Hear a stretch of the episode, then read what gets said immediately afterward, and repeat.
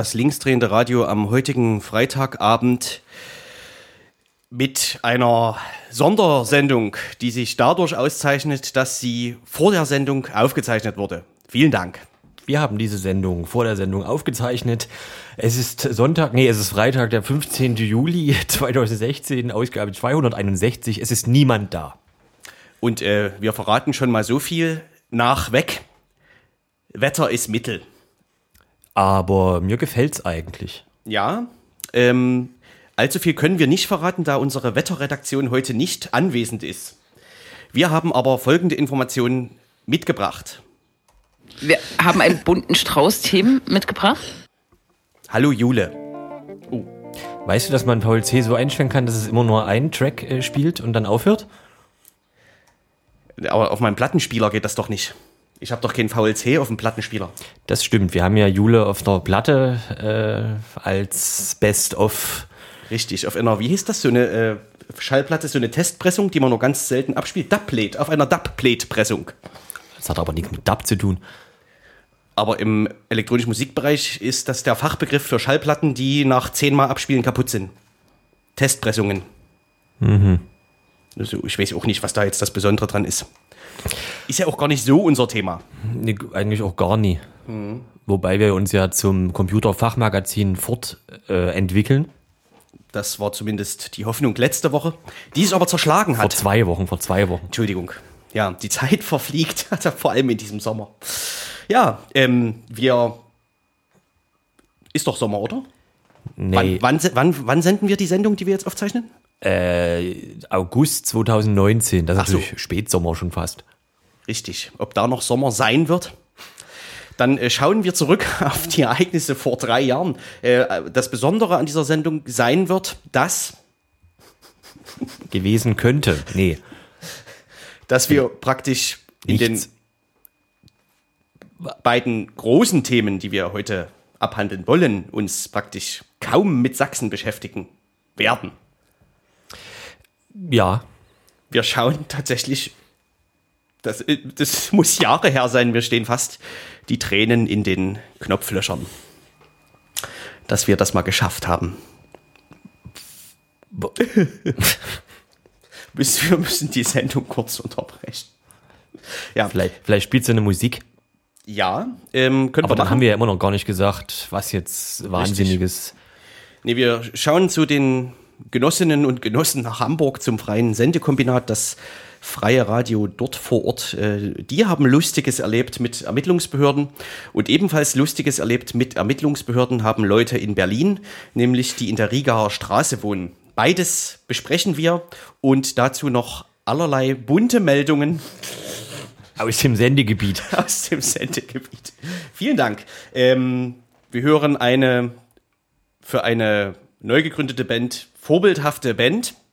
Diese heißt Euronie und kommt aus Hohenschönhausen.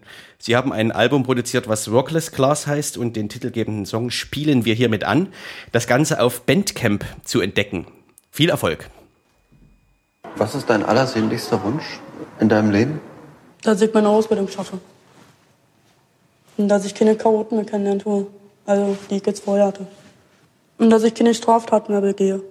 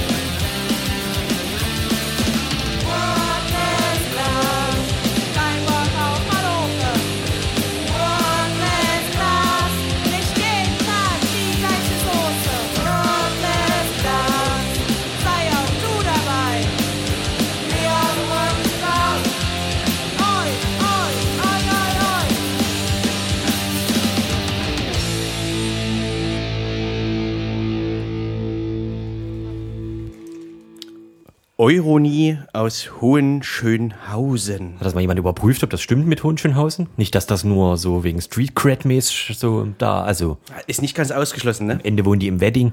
Ich bin ja auch mal gespannt, was bei dem nächsten großen Bandprojekt aus Leipzig da für eine Legende gesponnen wird. Aber wir wollen noch nicht zu viel verraten. Wir sind ja hier nicht die Musiksendung.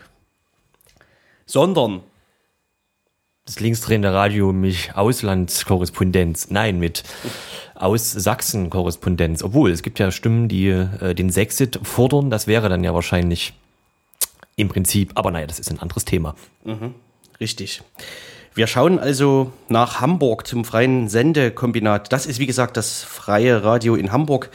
Gibt es schon seit ich denken kann. Also seit drei Jahren. Entschuldigung. Ähm, das freie Radio in Hamburg, FSK, freie Sendekombinat, stand in den letzten Jahren immer wieder im Fokus. Zuletzt wurde bekannt, dass über Jahre eine verdeckte Ermittlerin dort Sendungen mitproduziert hat, also auch mitmoderiert hat bei jenem freien Radio. Äh, das ist die Landeskriminalpolizeibeamtin Iris Platte ja, verdeckte Ermittlerinnen bei der Polizei unter falschem Namen, äh, dass die in Redaktionen tätig werden, ist ein äußerst ungewöhnlicher Vorgang. Ähm, es ist eine Attacke, Attacke auch auf diejenigen, die, wenn sie sogenannte freie Medien konsumieren, gerade nicht Verlautbarungen von Polizeibeamten konsumieren möchten. Und ja, wir es gibt Neuigkeiten in dieser Angelegenheit. Es gab nämlich eine Gerichtsverhandlung und äh, ja, Radio, äh, Radio Korax, Alex hätte ich beinahe gesagt, Alex von Radio Korax hat mit äh, Christian vom Hamburger Sender Freies Sendekombinat gesprochen, äh, ja, der natürlich die Entwicklung genauestens verfolgt hat. Wir haben dann letztes Jahr im November beim Verwaltungsgericht in Hamburg eine Klage eingereicht, eben äh, weil dieser, wir diesen Einsatz für äh, nicht rechtswidrig, äh, nie- nicht, nicht rechtskräftig halten, eben für rechtswidrig und bekamen dann Anfang März, für uns relativ überraschend, oder vielleicht auch Ende März, eine Erwiderung seitens der Hamburger Polizei, die uns lang und breit erklärte, warum sie denn doch diesen Einsatz für rechtmäßig halten würden. Das war für uns erstmal sehr überraschend, weil es im Vorfeld schon so war, dass es hier in Hamburg gibt es den sogenannten Innenausschuss. Da sitzen eben unter anderem der Innensenator drin, also was in Sachsen-Anhalt der Innenminister wäre und andere Leute. Und die haben damals eigentlich auch schon gesagt, naja, so richtig rechtskräftig, äh, recht, also nee, rechtskräftig, richtig, ähm, rechtmäßig war das alles nicht. Und haben auch schon immer wieder betont, dass sie das heute so nicht mehr machen würden. Umso überraschter waren wir dann eben, als wir, als wir diese Erwiderung kriegten, äh, dass die Polizei oder die ja, Justiziarsabteilung der Polizei das doch für rechtsmäßig hielt. Daraufhin haben wir dann nochmal eine Erwiderung äh, geschrieben und bekamen nun Antwort seitens der Polizei, die jetzt sagt, äh, sind alles zurück und selber eingesteht, dass der Einsatz der verdeckten äh, Mitarbeiterin nicht rechtmäßig war und sie damit ähm, unserer Klage zustimmen und ihre Schuld eingestehen. Da ist natürlich die Frage, wie kommt dieser Sinneswandel bei der Polizei? Habt ihr eine Vermutung? Also es sind im Nachhinein mehrere Vermutungen geäußert worden. Ähm, zum einen kann es sein, dass vielleicht doch mal ein, eine etwas höhere Person, äh, vielleicht sind die, also aus, aus der Behörde, äh, die Leute zur Raison gerufen und gesagt hat, ey Leute, wenn wir das hier weiter verfolgen, das kann uns auch ganz schön wehtun, wenn das Ganze in der Presse breitgetreten wird, äh, eventuell danach wieder ähm, und da so, sag mal, schwierige Rechtsauffassungen vertreten werden, dass es vielleicht äh, ja von oben her in der Behörde nicht gewollt war. Die eine Variante. Die andere, die sich auch überhaupt nicht ausschließen muss, damit ist, dass, wenn es wirklich zu einer Verhandlung gekommen wäre, es ja auch hätte sein können, dass eben äh, die Beamten oder vielleicht auch Leute, die sie geführt haben, dort vor Gericht aussagen müssen. Das ist vielleicht auch nicht ganz unbedingt im Interesse gewesen der Polizei, weil vielleicht dabei auch Sachen noch bekannt werden könnten, äh, die sie bisher doch erfolgreich oder äh, unter Verschluss gehalten haben. Das heißt, dass man jetzt lieber Dinge auch nochmal im Verborgenen lassen möchte. Also das könnte auch hinter diesem Eingeständnis stehen. Für diejenigen Hörenden hier bei Radio Korax gerade, die den Fall gar nicht mehr auf dem Schirm haben, kannst du nochmal kurz beschreiben, was konkret die Tätigkeiten waren und wie es überhaupt zu der Enttarnung gekommen ist und was das für euch bedeutet hat? Sie hat drei Jahre lang in unterschiedlichen Redaktionen bei uns mitgearbeitet. Das Ganze ist also lange her. Ne? Also wir reden einem Zeitraum von 2003 bis 2006. Äh, deshalb lässt sich gar nicht mehr auch genau sagen, wann sie jetzt, also ganz detailliert können wir das auch alles gar nicht darstellen, aber äh, hat eben in zwei Redaktionen mitgearbeitet, das heißt, sprich, sie war bei Redaktionssitzungen dabei, äh, hat mit moderiert ähm, und und und und und und hat eben auch regelmäßig den Sender auch betreten, was dann auch ein, ein Punkt eben ist in unserer Klage, dass das rechtswidrig ist. Die ist dann Jahre später eigentlich mehr oder weniger zufällig aufgeflogen, weil sie bei einer Veranstaltung aufgetreten ist als LKA-Beamtin. Also sie war 2006 ist sie dann quasi abgezogen worden auch und ist dann acht Jahre später bei einer Veranstaltung als offen als LKA-Beamtin aufgetreten und dabei von einer Person wiedererkannt worden, die sagte, Moment mal, äh, wenn sie jetzt als LKA-Beamtin auftritt, hm, das ist ja irgendwie äh, sehr schnelle Karriere innerhalb der Polizei und ähm, dann dann mit weiteren Recherchen gestartet worden sind von einer Gruppe, die dann nach gründlicher Recherche an die Öffentlichkeit damit getreten sind, das also sehr dem Zufall mehr oder weniger geschuldet war.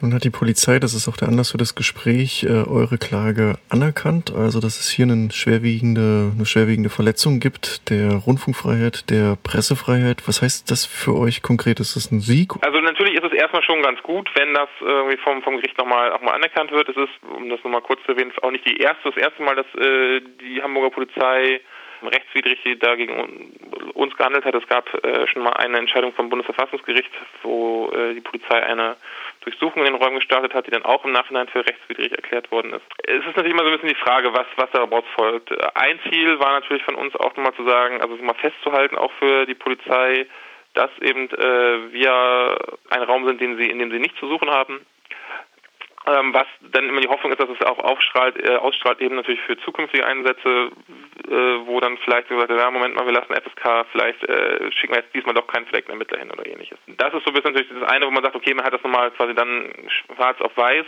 äh, dass das rechtswidrig war.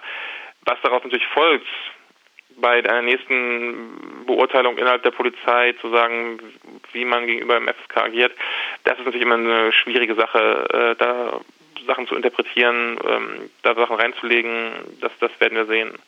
Ähm, aber uns war es eben wichtig, das nochmal festzuhalten und auch gerade nochmal im Rückblick auf dieses, naja, es wurde dann doch wieder versucht, das äh, zurückzumauscheln und so, ähm, denke ich, war es ganz gut, dass wir es nochmal damit auch klar unterstrichen haben, zu sagen, ey Leute, hier hat die Polizei nichts zu suchen in diesen Räumen. Ja, nun gab es äh, diese erste oder diese Mitteilung von vor drei Monaten, wo die Polizei gesagt hat, der FSK ist äh, kein nach äh, Gesichtspunkten des Rundfunkgesetzes der Rundfunkfreiheit ein zu schützendes Medium, ist nämlich ein Mitmachradio, ein offenes Mikrofon. Wie schätzt du solche Aussagen ein? Es ging darum, äh, auch um juristische Kleinigkeiten, glaube ich, zum Teil auch, weil sie dann sagten, ja, ja, also dieses wer sei auf Einladung auch ins FSK gekommen und äh, solche Geschichten. In ihrer jetzigen Erwiderung gehen sie darauf weiter gar nicht ein, sondern haben uns ein relativ kurzes Schreiben geschickt, in dem sie nur gesagt haben, okay, wir erkennen das alles an, ohne eben noch weiter auf die Details einzugehen. Also weil ihnen, glaube ich, auch klar ist, dass sie äh, damit juristisch nicht durchkommen, im Normalfall zumindest nicht durchkommen werden damit zumindest erstmal auch nochmal, sag ich mal, selber auch eingestehen müssen, okay, FSK ist eben auch wie, wir haben ja genug andere Medien hier auch, wie die genauso ein Raum, wo wir uns nicht aufhalten sollen. Nun ist es natürlich aber auch so, auch das wissen wir aus anderen Beispielen, dass auch auch ja die Ausforschung, sag ich mal, von anderen Medien auch durchaus ja, was ist das der Polizei mal immer mal wieder fährt. Aber im Prinzip ist es, glaube ich, für uns immer schon gut, diese, diese, diese Statusnummer wieder, oder das mal, äh, äh was heißt, festgelegt zu haben. Ja, ist Im Prinzip ist ja das, was vorher war und was selbstverständlich ist, oder selbstverständlich sein sollte, wird in diesen, diesen wenigen Sätzen, die Sie geschrieben haben, zumindest von Ihnen erstmal anerkannt, auf einer formellen Ebene, äh, praktisch ja, werden wir sehen, was sich da in der Zukunft eventuell wieder zusammenbaut. Hm, nun hatte ja auch ein solcher Fall durchaus ähm, gezeigt, was für Auswirkungen, was für gravierende Auswirkungen so ein Einsatz der Polizei in Medien haben kann. Natürlich, weil sich die Medien, aber auch die, die es hören, also diejenigen, die sich durch Medien informieren wollen, nicht darauf einstellen können, sich auch gar nicht dagegen wehren können. Es ist beim Freien Senderkombinat was Besonderes oder bei Freien Radio im Besonderen ähm, was Besonderes, weil sie per se zugangsoffen sind oder sein wollen. Was für Diskussion hat es denn bei euch ausgelöst, ähm, diese, ja, dieser Vorfall, nenne ich es mal? Also es war bei uns relativ schnell eigentlich klar, dass eben die Zugangsoffenheit ein Grundpfeiler ist, der feststeht einfach. Und wenn wir den von dem abrücken würden und, sag ich mal, alle Leute, die irgendwie Interesse hätten, irgendwie mitzumachen oder so, erstmal abblocken würden, äh, dass das eine, eine Sache wäre, die ja, das FSK in, in seinen Grundstrukturen so erschüttern würde, dass es wahrscheinlich ein Schlag wäre, von dem wir uns nicht erholen würden. Von daher wäre relativ schnell ähm, wie wir dann zusammensaßen und eben darüber redeten, auch für uns festgestellt, okay, das darf auf gar keinen Fall der Effekt sein, dass wir jetzt ein Closed Shop werden, sondern es soll weiterhin diese Zugangsoffenheit geben. Auf der individuellen Ebene ist es natürlich so, dass sich Leute, äh, denke ich, immer mal wieder auch Gedanken damit machen müssen, hm, was, was ist denn eigentlich äh, für eine Person, die da kommt, was hat die vielleicht für einen Hintergrund, könnte das nicht doch auch wieder eine verdeckte Ermittler, eine verdeckte Ermittlerin sein oder ähnliches. Das ist natürlich was, was trotzdem irgendwie auch noch immer wieder im, im Raum steht, glaube ich, bei, bei Leuten auch. Was es gerade dann auch so so, schwer macht und nochmal zeigt, wie langfristig eigentlich auch solche Folgen sind, sein können von so einem Einsatz, der man sagen könnte, okay, liegt zehn Jahre zurück, könnte irgendwie abgeschlossen sein, aber es sind natürlich gerade auch so psychologische Geschichten, die dann noch ähm, ja einfach auch in den Gedanken der Leute und den Köpfen weiterwirken. Es ist durchaus ungewöhnlich, dass die Polizei ihre Meinung ändert innerhalb so einer kurzen Zeit und jetzt auch selbst einräumt, na, da haben wir nicht ganz recht gehabt. Und äh, nun sagt, der Einsatz eines einer verdeckten Ermittlerin bei einem Radiosender in Hamburg, der war vielleicht doch rechtswidrig, schon einige Jahre her, da kann man an dieser Stelle vielleicht auch sagen, naja, was haben Sie da jetzt noch zu verlieren? Eine Geschichte, auch die mir die schon bei diesen Sitzungen immer aufgefallen ist, dass der, der Innensenator eben immer auch wieder sagen kann, das war damals, es gab eine inzwischen Regierungswechsel auch in Hamburg, ähm, zumindest zum Teil, das stimmt auch nicht ganz bestimmte Personen waren auch trotzdem involviert, aber ähm, dass man eben sehr leicht sich auch geschoben und darauf geschoben hat, sagen, ja, das, das waren früher, das waren andere Generationen von, von Politikern und ähnlichem. Äh, wir heute sind natürlich alle äh, Verteidiger der Demokratie und äh, der Pressefreiheit und so weiter und so fort. Äh, das war schon eine Strategie, glaube ich, einfach auch, die damit immer gefahren worden ist, um sich selber ähm, da nicht in, in, in eine Bedrohung, in einen Skandal, in ein äh, FSK-Gate oder irgendwie sowas zu geraten. Das war, glaube ich, schon immer die Strategie, die, die von der, mal, der politischen äh, Führung, äh, innenpolitischen Führung auch hier in der Stadt so, so eher kommuniziert worden ist. Und trotzdem gibt es natürlich innerhalb des Polizeiapparates sicherlich noch Leute, die damals aktiv waren und die heute noch aktiv sind. Also die vielleicht dann auch äh, daran kein Interesse haben und die natürlich sich auch eines eines Mittels äh, zur Einschüchterung und Ausforschung auch beraubt sehen, wenn sie das jetzt äh, so einfach aufgeben. Das glaube ich, gibt es da vielleicht auch so widersprüchliche Sachen und die auch dazu führen, dass man so schnell dann seine Meinung ändert. Das war Christian vom Hamburger Sender Freies Sendekombinat, der mit äh, Alex von Radio Korax gesprochen hat. Es gab eine Gerichtsentscheidung wegen, eines, äh, wegen des Einsatzes einer verdeckten Ermittlerin, die tatsächlich im Radio in Hamburg äh, tätig war, dort moderiert hat. Und ja, das Gericht hat entschieden, dass dieser Einsatz der verdeckten Ermittlerin nicht legal war, sozusagen, was natürlich äh, ja, deren Anwesenheit nicht ungeschehen macht und was natürlich sonst auch Folgen keine Konsequenzen hat, für, hat, oder?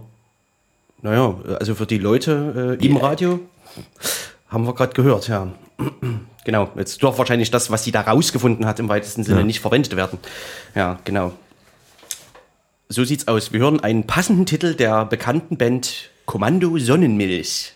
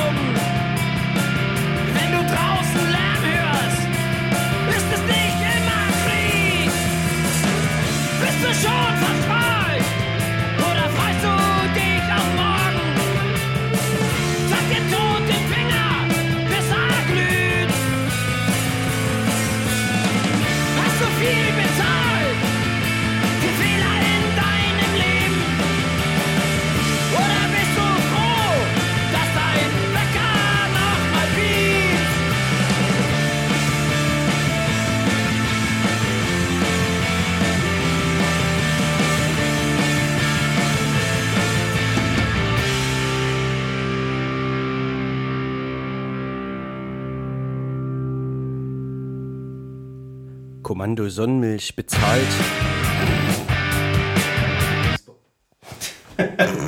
Dieser Plattenspieler macht mich wahnsinnig. Ja, das ist. Bezahlt der Titel You Pay, I Fuck, das Album. Sie hören das linksdrehende Radio auf Radio Blau. Wir haben die Sendung vor der Sendung aufgezeichnet. Vielen Dank. Mit einem Plattenspieler.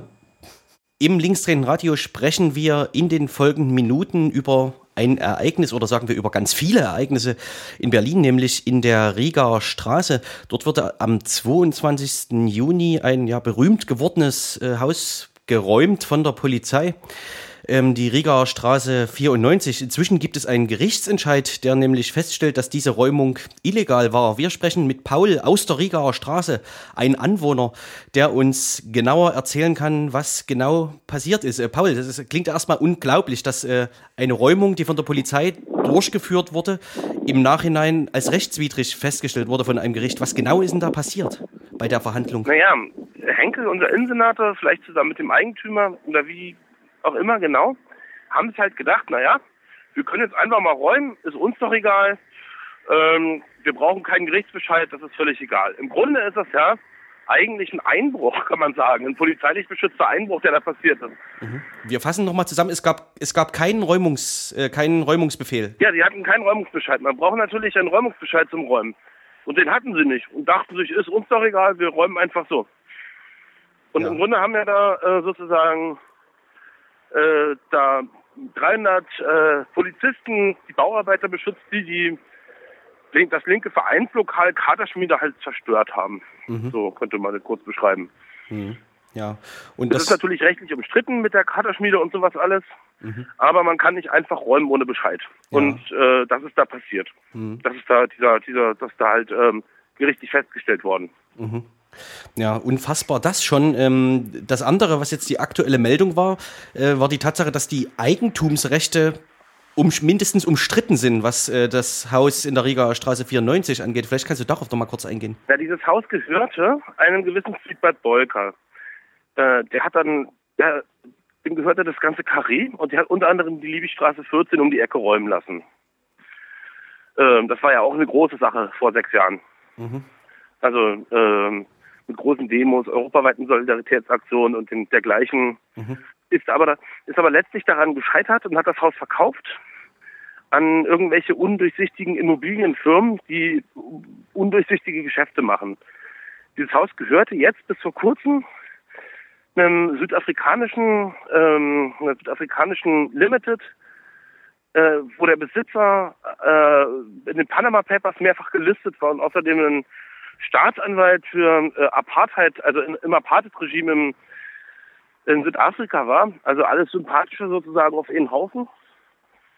Und angeblich gehört es denen aber nicht mehr, sondern die Firma hat es wieder irgendwo hin verkauft, wohin genau weiß man nicht. Ja, das heißt, vor Gericht ließ sich jetzt auch nicht feststellen, wie die Eigentumsverhältnisse eigentlich gerade sind. Naja, offensichtlich haben diese Eigentümer einen Anwalt und ähm, damit werden sie jetzt irgendwie weitermachen und versuchen, diese Katerschmiede zu räumen, was sie perspektivisch vielleicht auch schaffen werden, aber wir werden mal sehen. Vielleicht sind die Eigentumsverhältnisse ja auch so undurchsichtig, dass sie nichts mehr auf die Reihe kriegen. Das wäre natürlich schön.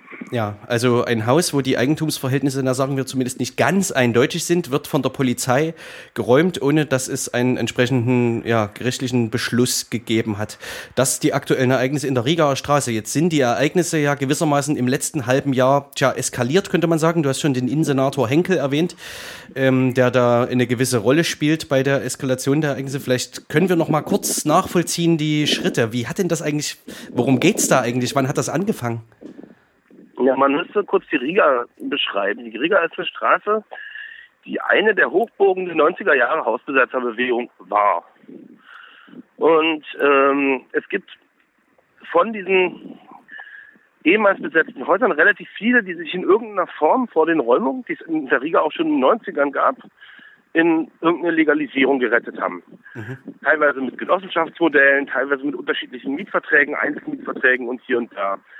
Nun ist es an, angesichts der Situation, dass ähm, äh, Immobilienpreise in unglaubliche Höhen geschossen sind in Berlin, natürlich für die Vermieter sinnvoll, diese alten Mietverträge mit den billigen Mieten loszuwerden.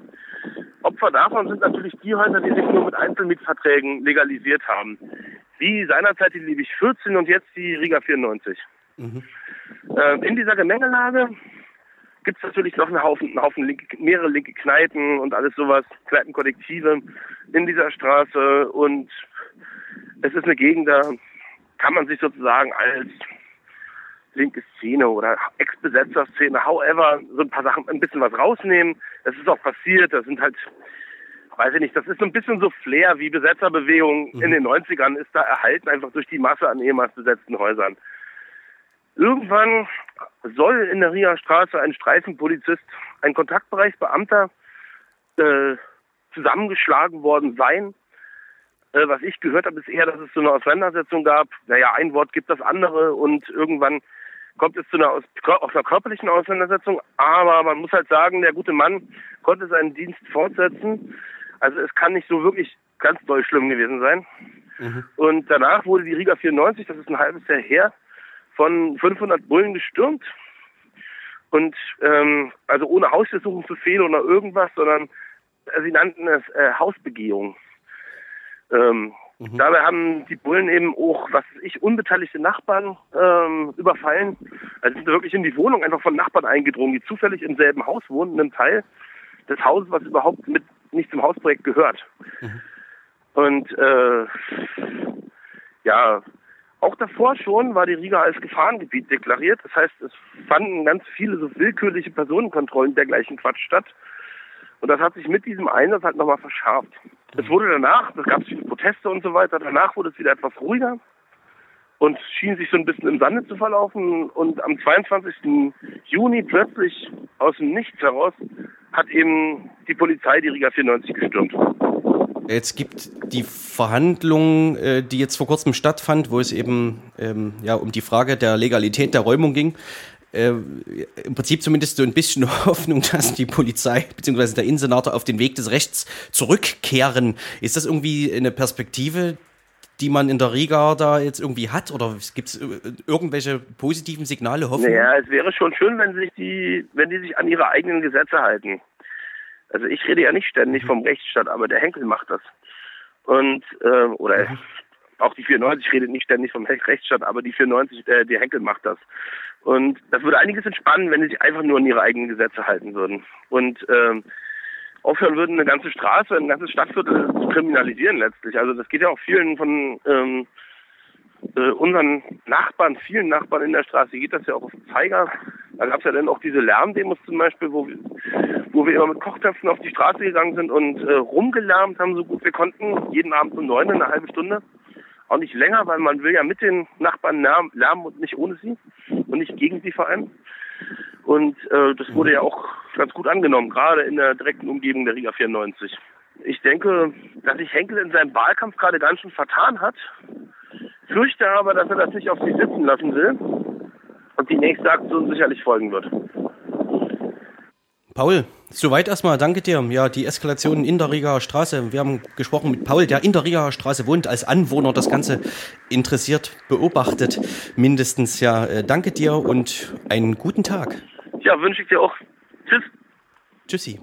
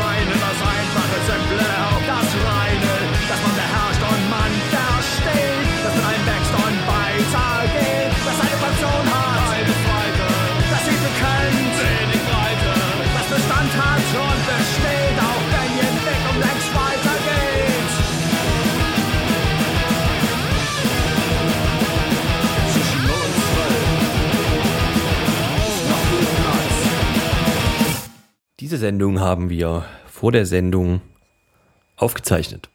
Richtig. Und wir sind im Newsblock. Ist das ab jetzt eigentlich so? Ich weiß nicht, hieß das je anders oder hatte das mal keinen Namen? In den Kurzmeldungen. Man könnte sowas zur Sache. Können wir auch ganz gut vorstellen. Richtig. Wir sind also zurück im Sendegebiet. Ähm, unsere letzte Sendung vor zwei Wochen war wenige Tage vor einer Legida-Demonstration. Auf der Legida-Demonstration, oder besser gesagt nach der Legida-Demonstration, ähm, wurde ein Ordner von Legida von fünf vermummten Personen verprügelt. Dieser Ordner ist zum Anlass genommen und diese Aktion ist zum Anlass genommen worden äh, von ja, Legida letztendlich ähm, eine Demonstration Wir gegen Gewalt durchzuführen. Unser Kollege Bernd war vor Ort. Du meinst bei der schönen Gewaltdemo? Richtig. Die war herrlich. Gegen Gewalt. Ach so, ja, stimmt. Die, ähm, es gab eine Gegendemo auch von No Legida Seite und da es eine Gegendemo gab, hatte ja Legida dann daraus gemacht, dass es offensichtlich eine Pro-Gewalt-Demo sein müsste von No Legida. Äh, soweit zur Dialektik. Ja, es waren, äh, es waren 2000 Leute angemeldet, aber das ist ja, glaube ich, normal bei Legida. Ne? Es sind immer so um die 2000 angemeldet. Die kennen, glaube ich, keine andere Zahl. Ja, das kann sein. Ist interessant eigentlich, wie das Ordnungsamt darauf reagiert. Also geht das eigentlich so, dass man einfach die ganze Zeit äh, zehnmal so hohe äh, Zahlen, naja. Da waren um die 140, 150, 160 Leute tatsächlich. Mm, Das fluktuierte aber auch groß.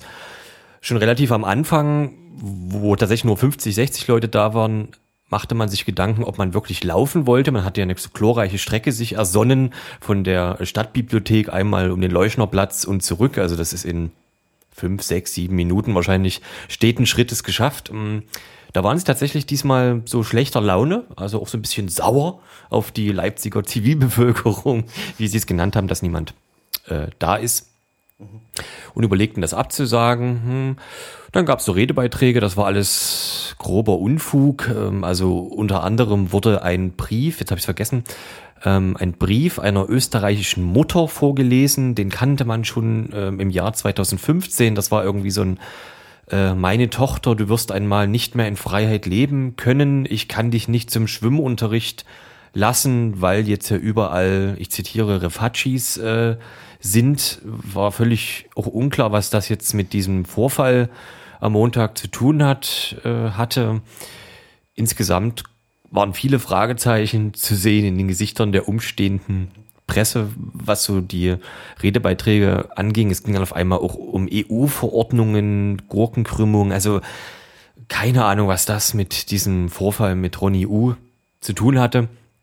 Am Ende sind sie dann doch noch gelaufen, aber nicht um den Leuchnerplatz, sondern naja, um, um sich selber. Also das war dann nur noch so, das war, also das hatte mit, also das war, naja, Es war sehr kurz auf jeden Fall. ja, Ja, ähm, auf jeden Fall zeigte sich offensichtlich, ähm, dass ja das, also ich nenne es jetzt mal Idiotenmimikrie, also immer dieses, ja, dieser recht freie Umgang mit Begriffen und deren eigentlicher Bedeutung, ähm, in diesem Fall nicht mal den normalen Stamm in Ligita-Anhängern gezogen hat. Also dieses Wir gegen Gewalt hat ja schon im Internet für Diskussionen gesorgt, so im Sinne von, das gegen Gewalt, wir müssen doch hier eigentlich was machen und so und das ist doch Quatsch und so. Ähm, zumal man natürlich, wenn man gegen eine Demo gegen Gewalt ausruft und dann mit ganz offensichtlich auftretenden Neonazis läuft, dann ist das zumindest Idiotenmimikrie. Naja, es gab, äh, es gab tatsächlich also auf, ähm, auf dem sozialen Netzwerk, äh, das Blaue, auf dem sich Ligida ja insgesamt so austauscht, gab so Ankündigungen, dass ähm, so ein paar Protagonisten wie Kurt oder äh, Köckert oder Rösler nicht vorbeikommen werden. Interessant wäre, ob das tatsächlich vorher irgendwie so äh, abgesprochen äh, wurde, aber auch dort gab es so Wortmeldungen, wie du gerade gesagt hast, naja, aber wir können doch nur gewinnen, wenn wir jetzt mal zeigen, wo der Hammer hängt und so. Das wurde aber auch nicht wegmoderiert, also das kann man alles äh, schön nachlesen. Dort vor Ort war dann sehr beeindruckend eine Person, die also entweder mit 3,8 im Kessel, wie man so sagt, oder anderweitig mehrere Tage wach dafür, also damit für Aufsehen erregte, dass es immer vor allem gegen so Fotografen vorgegangen wurde, also eine Person mit sehr kurzen Haaren, mit sehr vielen Tattoos, die sich dadurch auszeichneten, dass unter anderem SS-Runen, ein Hakenkreuz, mh, das Motto der SS, glaube ich, irgendwie Ruhm Der Hitlerjugend. oder der Hitlerjugend äh, zu sehen war, sowie WAW, der Weiße Arische Widerstand, mh, eine ehemalige, unter anderem schwedische Terrororganisation, also rechtsradikale Terrororganisation, die auch in Berlin, naja, tätig war, wenn man das so sagt, unter anderem verantwortlich für einen Mord an einem Polizisten und an mh, einem bewaffneten Überfall und tatsächlich Schüssen auf einen linken Buchhändler in äh, Berlin, in dem Haus, wo auch äh, Gregor Gysi sein Wahlkampfbüro oder Wahlkreisbüro damals hatte. Also sehr einschlägig. Der ist so die ganze Zeit rumgelaufen. Es war sehr viel Polizei da, dafür, dass kaum Menschen äh, da waren. Der hat ständig auch die Seiten gewechselt, also hat dann auch bei Nolegida einfach mal mit hinterm Transpi gestanden. Die Polizei hat sich ihn angeguckt, also deutlich angeguckt. Man brauchte dafür jetzt auch nicht irgendwie Eine Lupe. eine Lupe, so, das war klar zu sehen. Einem Ordner ist es dann irgendwann mal auch aufgefallen, hat ihn dann aufgefordert, ähm, die Arme zu bedecken.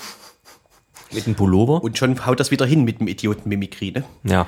Verdecke die SS-Runen und das Hakenkreuz und schon kannst du bei unserer Demo gegen Gewalt mitlaufen. Richtig. Ähm, und weiterhin dann also zum Beispiel Fotografen und Journalisten anpöbeln und so. Das geht schon in Ordnung. Naja, das hat er dann ähm, so genauso lange durchgehalten, wie diese Runde da gelaufen ist. Und das waren halt effektiv äh, so um die fünf Minuten oder sowas mit so sinnlosen Rumstehen. Ja, und danach, es war halt auch warm, hat er das Ganze wieder hochgekrempelt und war halt wieder zu sehen alles so. Also das war wirklich ganz putzig. Mm, In dem Zusammenhang muss man noch erwähnen, dass ähm, der ausersonnene Gegner dieser Veranstaltung war Jürgen Kasek.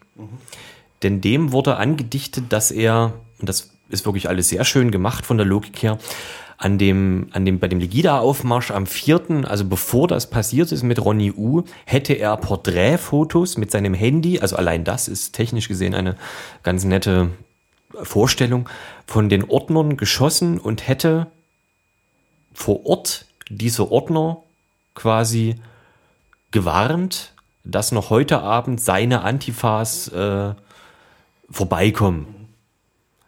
Auch er hat ja eine eigene Abteilung im Prinzip.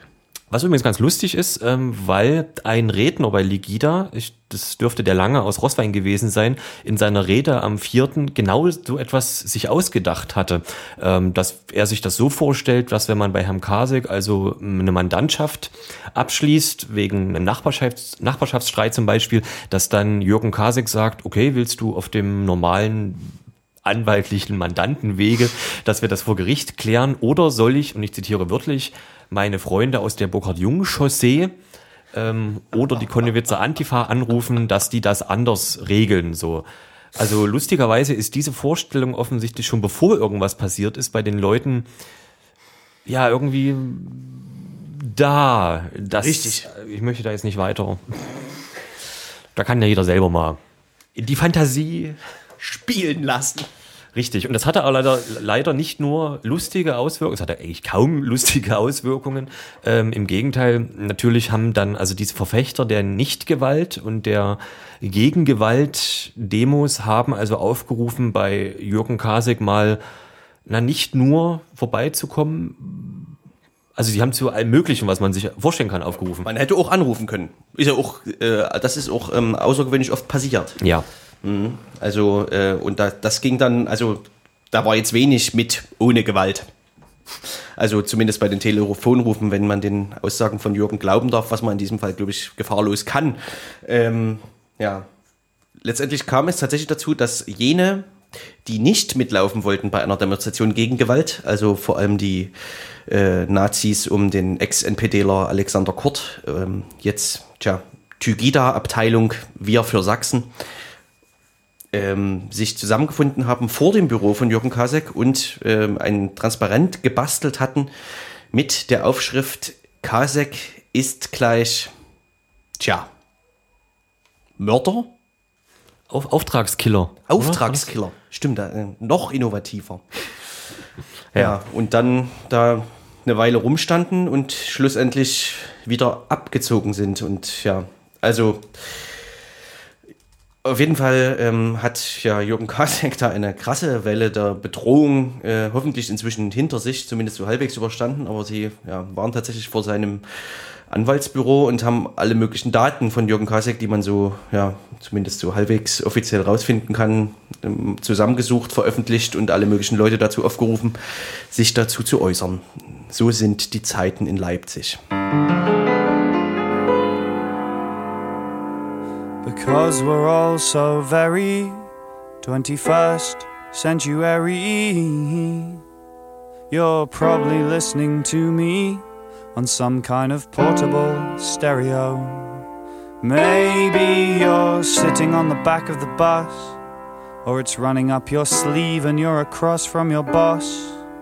Or you're sitting in your bedroom on your own with the lights down low. Oh, I'd like to teach you four simple words so the next time you come to a show, you could sing those words back at me like they're the only words that you know.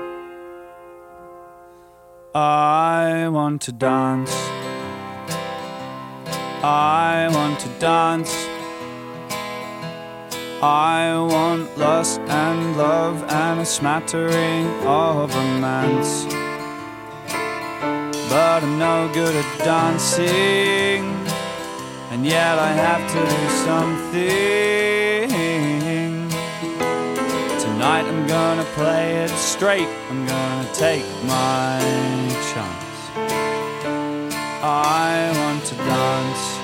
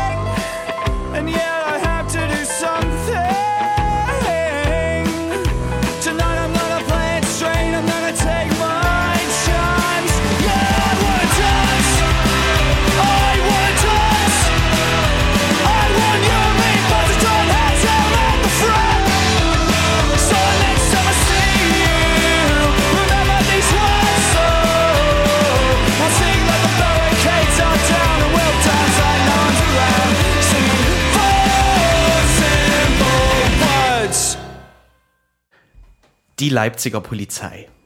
Wir haben zwei Sachen Ja? zur Polizei. Ja, einerseits das äh, Ermittlungsverfahren gegen Tatjana Festerling. Ach ja, genau. Hatten wir das angedeutet? Ich glaube, das hat mir beim letzten Mal angedeutet. Sie hat es dann wiederholt. Tatjana Festerling war ja zusammen mit äh, Edwin Swagenfeld in Bulgarien und hat dort mit einer sogenannten, wie auch immer, paramilitärischen Bürgermiliz oder wie sie das selber nennen würde, in feinster Tarnfleckenuniform im Wald gesessen und Fotos gemacht, ähm, deren eigentliches oder deren eigentliche selbsternannte Aufgabe ist es, Flüchtlinge zu stoppen bei ihrem Landweg von der Türkei via Bulgarien nach äh, Westeuropa oder so. Das haben sie auch schon öfter gemacht. Ähm, Tatjana Fessling hat es sich nicht, sich nicht nehmen lassen, sich dort abzulichten und zu interviewen mit einer Person, die dort unter Hausarrest Gesundheit. die dort unter Hausarrest sitzt, weil mehrere Flüchtlinge dort ähm, ja tatsächlich auch gestellt wurden und äh, mit Kabelbindern äh, festgenommen und ja mit Waffen bedroht, also Waffen im Sinne von zum Beispiel Messer und ähm, Gaspistolen etc. Naja, und sie hat dazu aufgerufen, dass man sich diesem edlen Kampf anschließen äh, solle. Und jetzt gibt es da so einen Paragraphen im deutschen Strafgesetzbuch, der verbietet es, ähm, für eine ausländische Macht, nee, das steht da gar nicht, sondern einfach für einen ausländischen Militärma Militärmacht, für eine ausländische Militäreinrichtung oder eine militärähnliche Einrichtung Personen anzuwerben. Ist natürlich die Frage, ob sie das damit gemacht hat. Allerdings hat sie in Leipzig am 4.7. bei Legida eben so eine eher langweilige Rede für ihre Verhältnisse gehalten, wo sie davon erzählt hat, also so mein schönstes Ferienerlebnis, und hat da auch nochmal aufgerufen, dass man sich diesen Milizen, ich nenne es jetzt mal so, äh, anschließen solle. Das ist so Formulierung wie alle Männer, die eine militärische Ausbildung haben, sollen doch bitte und so weiter. Da mal wenigstens für eine Woche oder so, wie man es da gerade entbehren kann. Also das war schon eine recht eindeutige Aufforderung, damit zu machen, wollte ich damit sagen. Ja. Und da war nun also die Frage, ist das ausreichend für einen Anfangsverdacht eben zu diesem Paragraphen? Das ist also eher jetzt ein Offizialdelikt, also da muss jetzt nicht irgendwie ein Geschädigter erst anzeigen, da könnte eine Staatsanwaltschaft einfach tätig werden. Auf Nachfrage des Tagesspiegels hieß es dann, nö, äh, sowohl die Leipziger Polizei als auch die Leipziger Staatsanwaltschaft findet das jetzt irgendwie moralisch fragwürdig, aber strafrechtlich ist das schon erste Sahne. Das kann man machen. Dann hat wohl ein Twitter-User im Internet Überraschung die Hamburger Polizei, weil ja Tatjana Festerling mal in Hamburg gewohnt oder gearbeitet hat, wie auch immer, äh, die Hamburger Polizei darauf hingewiesen und gefragt, wie sieht's aus? Äh, Findet ihr das, Knorke?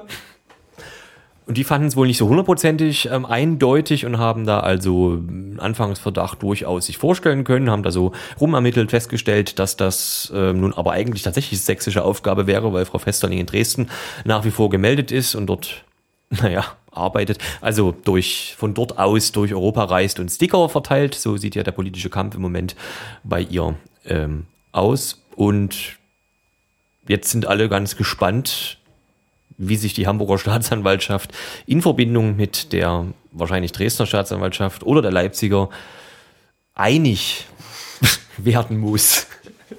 Das wird eine interessante Sache und ja, naja, ähm, ein Polizeisprecher namens Löbki äh, neigt ja dazu, sich immer, äh, sagen wir, etwas abschätzig über äh, solcherlei Anfragen zu äußern. Ähm, das gab es in einem ganz anderen Fall wieder, der äh, wiederum im Sendegebiet spielt.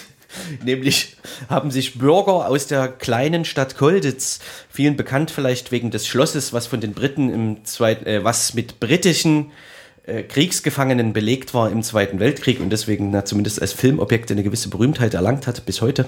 Ähm, Kolditzer Bürger haben sich an die Polizei gewandt, weil es beinahe jede Nacht in Kolditz knallt, weil Böller gezündet werden.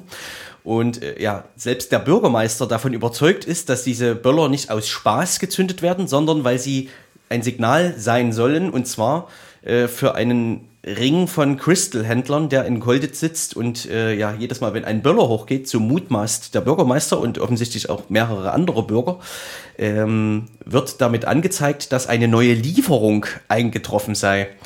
Und ja, die Polizei dazu befragt, von, in dem Fall von der lokalen äh, Tageszeitung, äh, äußert sich wiederum äußerst abschätzig über diese Einschätzung. Ähm, das Problem wird in vielerlei Hinsicht äh, eher relativiert, könnte man sagen. Also von wegen ist kein Kolditzer Problem, ähm, im Sinne von, wenn sich da jetzt einer aus Kolditz beschwert, äh, dann scheint das ja nicht allzu viele zu stören. Ähm, also das, ja, ähm, die Polizei Leipzig beziehungsweise die Presseabteilung neigt in letzter Zeit zu abschätzigen Kommentaren. Ja, ähm, Crystal, die Droge, die in Kolditz ähm, schon mal für ein äh, Ereignis gesorgt hat, nämlich wurde ein Teil einer ja, ganzen Nazi-Familie, könnte man sagen, äh, festgenommen, festgesetzt, eben wegen des Handels mit Crystal. Und aus der Gegend, beziehungsweise auch aus Nordsachsen, ist ja bekannt, dass ähm, tatsächlich Neonazis da eng verstrickt sind in den Handel mit eben jener Droge. Das nur in, nebenbei. In Leipzig gibt es ja auch viel Geböller. Richtig.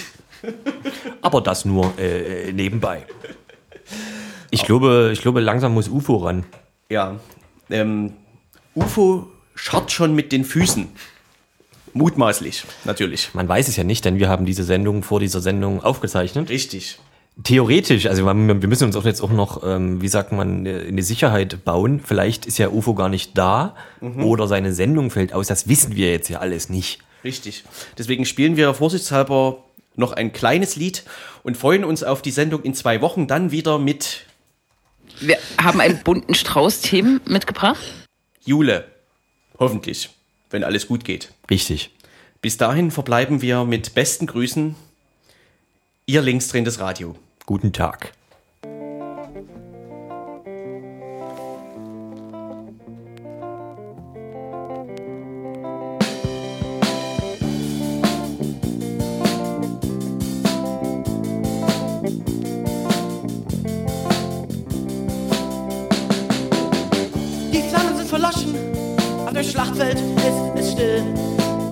Der Verzweiflung gewichen und macht das einzige Gefühl.